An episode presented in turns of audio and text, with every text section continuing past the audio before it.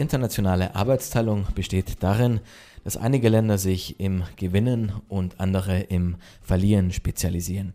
Mit dem Satz begann Eduardo Galeano vor 50 Jahren sein für Lateinamerika extrem wichtiges Werk, die offenen Adern Lateinamerikas. Und für Galeano stand natürlich außer Frage, zu welcher Gruppe die Lateinamerikaner gehören, zu den Verlierern. Seitdem hat sich da auch nichts gebessert.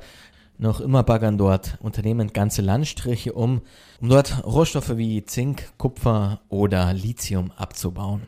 Wir wollen heute über die Folgen dieser Ausbeutung sprechen, und zwar speziell über die Folgen in Peru. Im ersten Teil der Folge hören wir von den Schattenseiten des Goldrausches im Regenwald von Peru. Und im zweiten Teil spreche ich mit Mathis Tempelmann. Mathis ist für die Schweizer Organisation Comundo in Peru unterwegs und setzt sich dort für nachhaltige Entwicklung und mehr Umweltschutz ein. Ich bin Julian Limmer und ich sage Hallo zu einer neuen Folge Hörpunkt Lateinamerika. Ich kann mich noch genau daran erinnern, einmal als ich klein war, hat mir meine Oma zu Weihnachten eine Mini-Goldmünze geschenkt und sie hat damals zu mir gesagt, ich muss diese kleine Goldmünze unbedingt aufbewahren, denn wenn schwierige Zeiten kommen sollten, dann ist Gold immer eine sichere Anlage. Diese Denke ist in vielen Köpfen ziemlich stark verankert. Das hat sich jetzt auch nochmal während der Corona-Pandemie gezeigt. Im vergangenen Jahr hat der internationale Preis für eine Feinunze Gold kurzzeitig mal Rekordhöhen angenommen. Aber dieser moderne Goldrausch, dieser Goldboom hat auch seine Schattenseiten. Zum Beispiel im Regenwald von Peru führt er zu extremen Umweltzerstörungen und zu ziemlich viel Gewalt. Anne Herberg hat eine der zentralen Goldregionen in Peru besucht und ein paar Eindrücke mitgebracht.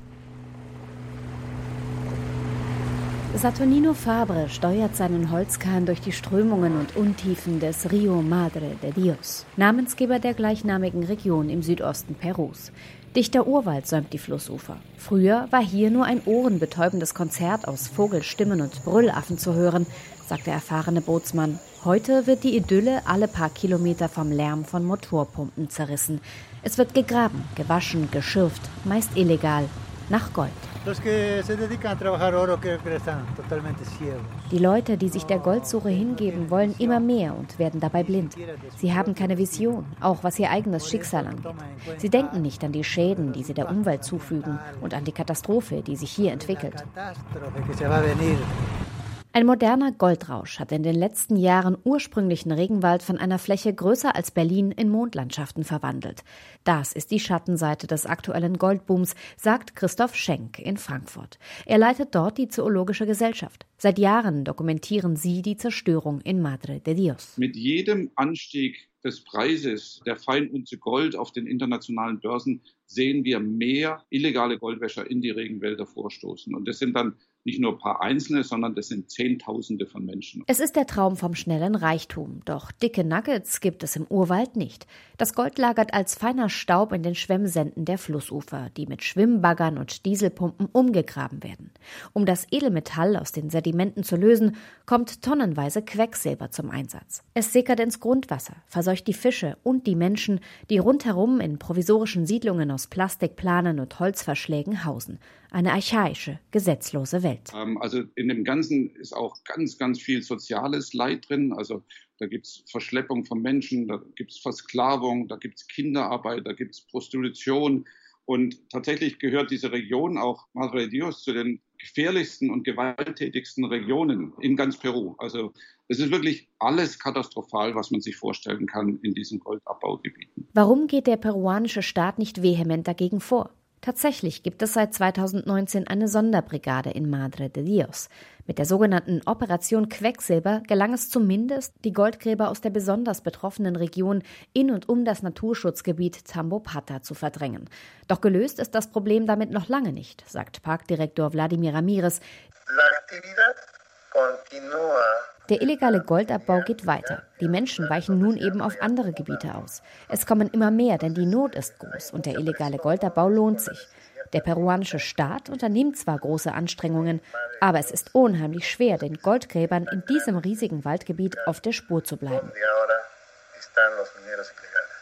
Dazu kommt, längst haben Mafias die Kontrolle im Goldabbau übernommen. Sie finanzieren den Goldwäschern die Ausrüstung und streichen den Hauptprofit ein. Mit illegalem Gold wird Drogengeld gewaschen, werden Beamte geschmiert. Anfang des Jahres nutzte ein Mafianetzwerk legale Lizenzen, um damit illegales Gold reinzuwaschen und nach Dubai, die Schweiz, aber auch Deutschland zu exportieren. Doch bei der Bekämpfung des illegalen Goldhandels stehe Peru großteils alleine da, sagt Oberst Luis Enrique Guillén Polo. Er leitet den Informationsdienst der peruanischen Umweltpolizei in Lima. Nosotros tenemos algo muy avanzado en el tema de drogas. Es gibt eine fortschrittliche internationale Zusammenarbeit beim Thema Drogenhandel, aber bei Umweltverbrechen gibt es das noch nicht. Internationale Unternehmen, die seriös arbeiten, mit Standards, die müssten eigentlich mehr Druck ausüben, damit sie wirklich Klarheit haben über das Gold, das sie kaufen. Denn sonst nutzen sie ja im Grunde die schwachen Strukturen der Herkunftsländer aus, um sich selbst zu bereichern, findet zumindest ich para enriquecerse, ¿no? Es mi apreciación. Saturnino Fabre beispielsweise beobachtet immer wieder, wie lokale Beamte selbst in kriminelle Machenschaften verstrickt sind.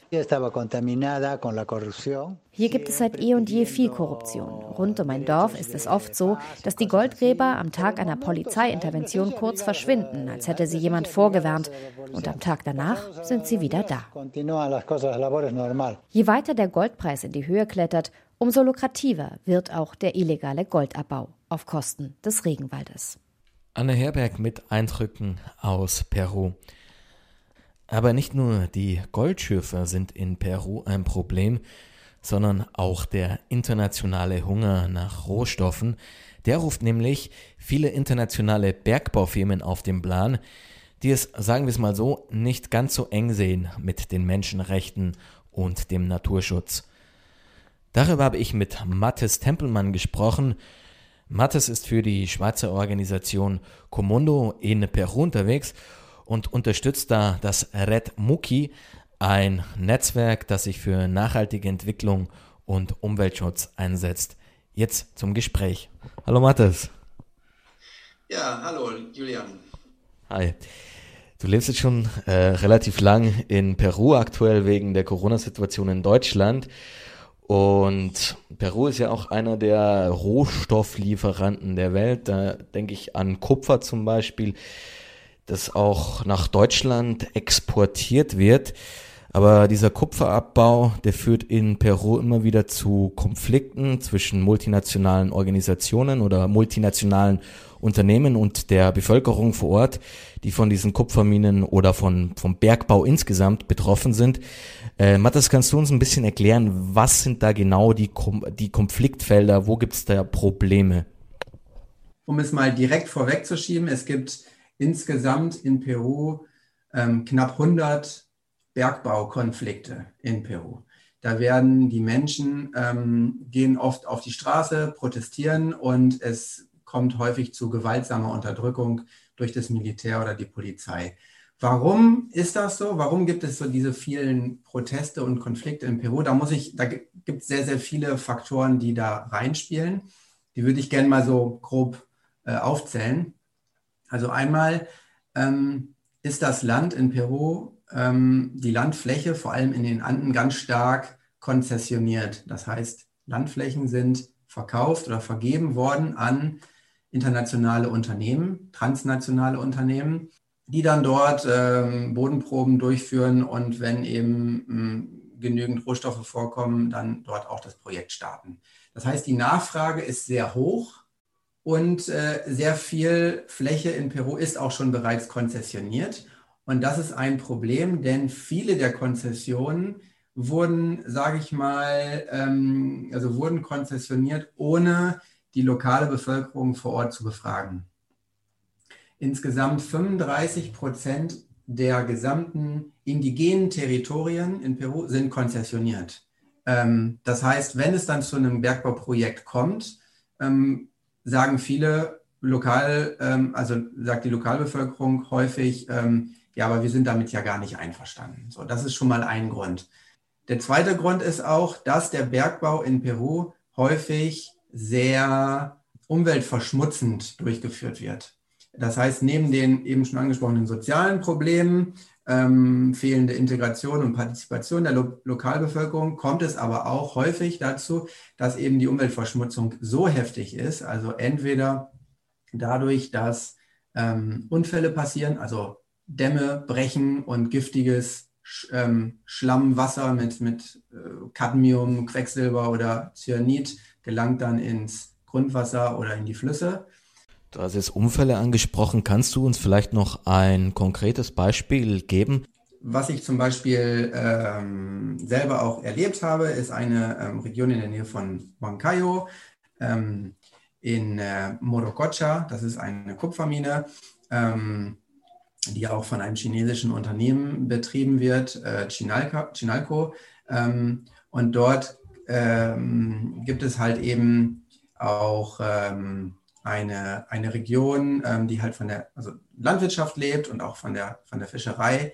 Ähm, und diese, ähm, diese Region wurde dann eben dadurch, dass es zu der starken Überschreitung von Schwermetallen gekommen ist, ähm, stark landwirtschaftlich, also starke Probleme in der Landwirtschaft. Äh, und ähm, über die Landwirtschaft vor allem dann aber auch diese Schwermetalle in die Nahrungsmittel gelangen. Und ähm, gerade auch in einer anderen Region, in Cerro de Pasco, ist das so, ähm, das hat sich halt über die vielen Jahre hin akkumuliert dass es auch sehr viele Menschen gibt, die ähm, mit Behinderungen geboren sind, auch ähm, nachgewiesen aufgrund von Quecksilber und Blei im Blut. Und ähm, da reagiert der Staat wenig. Also es wird dann oft abgetan als irgendwelche lästigen Symptome, aber so der Link, dass das mit Bergbauaktivitäten zu tun hat und eben Umfällen oder Überschreitung von Grenzwerten, wird nicht öffentlich ähm, zugegeben. Du hast jetzt schon den Staat angesprochen. Äh, der spielt ja da auch eine eher zweifelhafte Rolle. Die Leute wehren sich da dagegen mit Protesten. Und wie reagiert denn der Staat auf diese Proteste? Ja, also in diesen Fällen zum Beispiel in Cerro de Pasco oder Morococha, aber auch in Tia Maria, Conga, Espinar, das sind so die Hotspots der Konflikte in Peru. Ähm, es gibt natürlich auch noch unzählige andere, aber da ist es oft so, dass die Menschen dann ähm, unzufrieden sind und ähm, häufig einfach nur der Protest, der Weg auf die Straße, der einzige Weg ist, um sich Gehör zu verschaffen. Ähm, leider ist das so, dass diese Proteste dann oft gewaltsam unterdrückt werden. Ähm, die Polizei oder auch das Militär hat in den letzten Jahren immer mehr ähm, ja, Spielraum bekommen, um halt auch, sie sind dann auch geschützt, wenn sie gewaltsam eingreifen. Die Protestler und äh, Protestlerinnen hingegen werden häufig kriminalisiert, auch in der Öffentlichkeit stigmatisiert. Sie werden als Entwicklungsgegner dargestellt. Ähm, und es gibt in Peru auch sehr viel Morde an Umweltschützer. Und von diesem, ich meine, werden ja extrem große Investitionen getätigt um diese Bergbau Bergbauprojekte zu finanzieren. Da kommt aber eigentlich nichts bei der Bevölkerung an oder profitiert die Bevölkerung in irgendeiner Weise von den Projekten? Also nachgewiesen gibt es leider keinen großen Link zwischen ähm, Bergbauprojekten und ähm, Entwicklung im Sinne von Verbesserung des Lebensstandes, ähm, mehr Arbeitsplätze in der Region. Ähm, zum Beispiel Cajamarca ist eine der Regionen, die sehr reich an Edelmetallen ist. Da ist auch die größte Goldmine Lateinamerikas. Ähm, und leider ist aber auch Cajamarca eine der ärmsten Regionen. Ähm, es gibt dann noch solche Instrumente wie den Canon Minero. Das heißt, wenn Unternehmen hm, Edelmetalle exportieren, müssen sie das natürlich versteuern und ein, ein Teil, der, auch ein großer Teil dieser Steuern soll dann wieder in die Bergbauregion zurückfließen mit dem Ziel der Entwicklung vor Ort. Aber, und da spielt auch ein ganz anderer wichtiger Aspekt eine große Rolle, aufgrund der Korruption landet das oft nicht da, wo es dann landen soll. Es wird dann also nicht zum Beispiel reinvestiert in Krankenhäuser, in Schulen oder in die Stärkung von Arbeitsplätzen oder vor allem auch die Stärkung der Landwirtschaft, leider nicht. Ähm, es werden dann andere Großprojekte gebaut, vielleicht Fußballstadien oder neue ähm, große Straßen, die wiederum dem Bergbau ja auch wieder dienen. Du hast jetzt schon die Unternehmen angesprochen und es sind auch viele chinesische Unternehmen beteiligt an den Investitionen. Aber auch, du hast auch ein deutsches Unternehmen schon angesprochen. Was sind es denn für Unternehmen, die da, die da in Peru im Bergbau aktiv sind? Speziell auch im Hinblick auf Europa. Ja, also genau, im Gegensatz zu Ländern wie zum Beispiel Bolivien oder Ecuador, wo der Neo-Extraktivismus stark ist, da sind es oft auch staatliche Unternehmen. Es ist in Peru so. Ähm, aufgrund des neoliberal geprägten Extraktivismus sind es halt transnationale Unternehmen, die dort auch ähm, die, Ab, äh, die, die Projekte äh, führen und dort auch den Abbau ähm, ja, vornehmen. Das heißt, das sind Unternehmen aus äh, USA, Kanada, Mexiko, Australien, China, ähm, aus Europa, äh, vor allem aus der Schweiz. Ähm, deutsche Unternehmen sind nicht direkt im Abbau beteiligt, aber ganz stark im Import von, ähm, von Kupfer zum Beispiel. Ähm, Deutschland unterstützt aber den Bergbausektor indirekt durch zum Beispiel ähm, Know-how, Dienstleistungen, ähm, Technik, Export, äh, Maschinenbau etc. Was, musste, was müsste denn deiner Meinung nach international passieren, dass das besser wird mit dem, den Umweltstandards und Menschenrechten? Ja, also international kann man sehr viel machen. Einmal kann jeder Einzelne was unternehmen, zum Beispiel äh, nicht in Gold investieren. Wenn man mal beim Zahnarzt ist, sagen, ich möchte keinen Gold. Äh, Zahn haben, sondern irgendwas anderes. Das ist zum Beispiel, ja, also ich denke, man kann, es gibt so viel Gold auch schon in, äh, was, was recycelt werden könnte oder was in den Banken äh, gelagert ist, was man nutzen kann. Also allein gerade in der Pandemie sieht man ja, der Goldpreis ist so stark gestiegen und die Nachfrage nach Gold steigt immer rasant. Also das kann und sollte einmal durch jeden Einzelnen, aber auch politisch muss das geregelt werden, ja, dass da nach wie vor das, das einfach nicht mehr so, so stark nachgefragt wird. Aber auf der anderen Seite ähm, kann man auch sehr viel Druck ähm, ausüben ähm, auf die eigene Regierung hier vor Ort, ähm, indem zum Beispiel, ähm, also in Deutschland sage ich jetzt mal, ähm, dass Gesetze verabschiedet werden, wie zum Beispiel das Lieferkettengesetz, was ja gerade auch debattiert wird, wo es halt darum ging, dass äh, deutsche oder Schweizer Unternehmen, die dann im Ausland tätig sind, auch dort ähm, die Standards einhalten sollen und wenn nicht, können sie an, äh, in, ihrem, in ihrer Heimatregion sozusagen auch vor Gericht ähm, gebracht werden. Also du siehst da noch viel Luft nach oben, dass da noch viel passieren müsste. Du bist ja auch in dem Red Nuki, äh, Muki äh, aktiv in Peru, der auch mit der Zivilbevölkerung vor Ort zusammenarbeitet. Kannst du uns das ein bisschen erklären, was genau die Arbeit ist und was ihr da genau macht?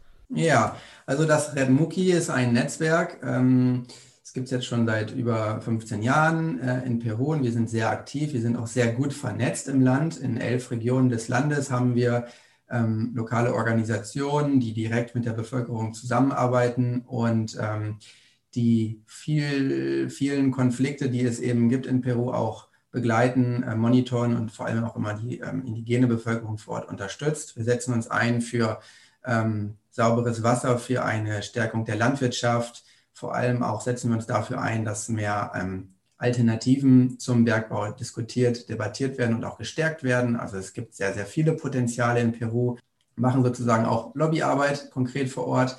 Ähm, es ist ein Netzwerk, ähm, was sozusagen ein Büro hat in Lima und sehr viele lokale Büros in den, in den Regionen. Und ähm, genau, es ist sehr vielseitig und sehr herausfordernd, sage ich. Und haben diese Herausforderungen äh, oder diese ganze Mühe, die ihr da reinsteckt, hattet ihr da in Vergangenheit, was waren die größten Erfolge, die ihr gesehen habt? Oder habt ihr, hat es Früchte getragen, die ganze Mühe? Konkrete Projekte sind da zum Beispiel in, in Tambo Grande im Norden von Peru. Das ist eine eine Region, wo ganz viel, ähm, wo die Limetten angebaut werden, also die Limones, die zum Beispiel essentiell sind für das Nationalgericht in Peru, das Fischgericht in Ceviche. Ähm, diese Region ist aber leider äh, bedroht durch ein Bergbauprojekt in Tambo Grande und wir haben eine interessante Kampagne gestartet, schon vor einigen Jahren, wo es darum geht, wo wir sozusagen die Öffentlichkeit in Lima, in der Hauptstadt, die oft gar nicht wirklich weiß, was auf dem Land passiert, mal sensibilisiert haben über die Problematik, wenn denn dieses Projekt dann äh, tatsächlich zustande kommen würde, dann gäbe es nicht mehr so viel Limetten somit dann ja auch nicht mehr ihr Nationalgericht. Also haben wir gesagt, sin limon no ceviche. Also ohne Limetten gibt es auch kein Ceviche. Und dann waren die Limeños ähm, äh, aufgeweckt und haben gemerkt, oh, okay, und haben sich dafür dann auch eingesetzt, dass dieses Projekt also durch eine Unterschriftenaktion erstmal nicht zustande, zustande kommt. Ja, Mathis, ich wünsche dir, ich wünsche dem Red Muki und dir natürlich bei der Arbeit viel Erfolg. Danke für die Zeit. Gerne. Vielen Dank für das Interview.